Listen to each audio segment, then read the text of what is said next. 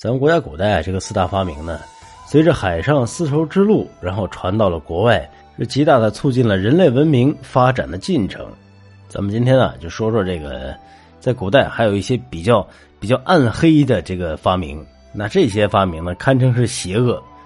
好，我们言归正传，说第一个，第一个就是太监。那对于太监呢，任何人可能都是带着一种鄙视的目光去看的。然而啊，太监一直是。中国历史舞台上一支很重要的政治力量，我以前一直也很奇怪啊。大家都知道这个秦朝的灭亡是跟一个太监赵高是有关的，那为什么后来的皇帝他不汲取这个教训呢？反而对太监是十分的信任？基本上每个朝代啊，到了后来，太监就成了皇上最信任的人。明明大家都知道相信太监是要亡国的，为什么皇上还要相信太监呢？那现在想明白了，因为除了相信太监。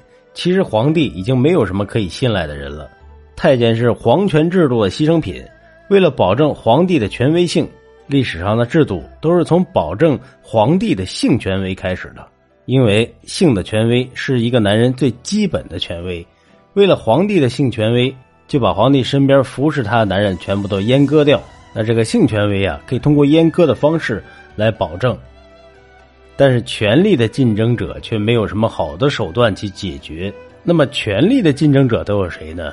比如说，大权在握的官僚，还有一些外戚。那这些都是自己权力的竞争者。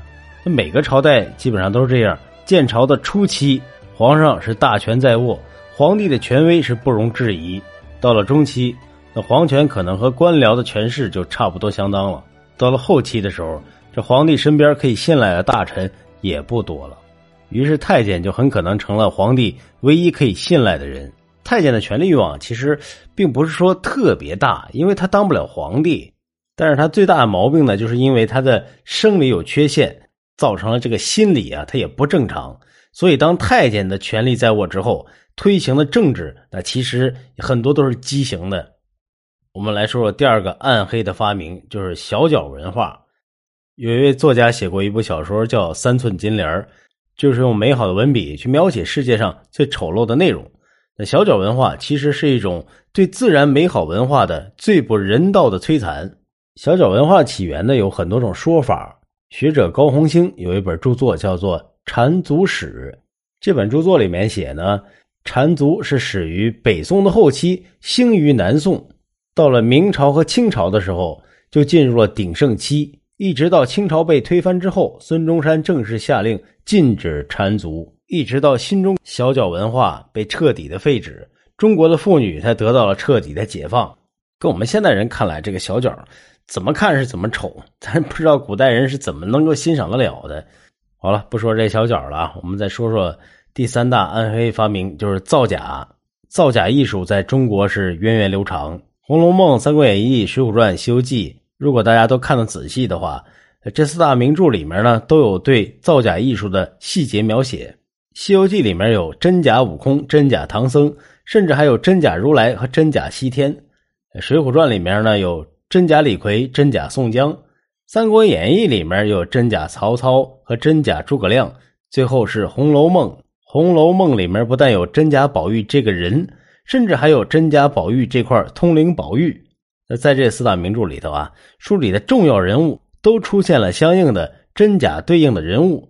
之所以会出现这样奇怪的现象，就是和这个造假的艺术啊是有一点关系的。那有人就说了，全世界哪一个国家你去看看，最重要的几部文学名著里头会出现真假对应的人物吗？只有中国。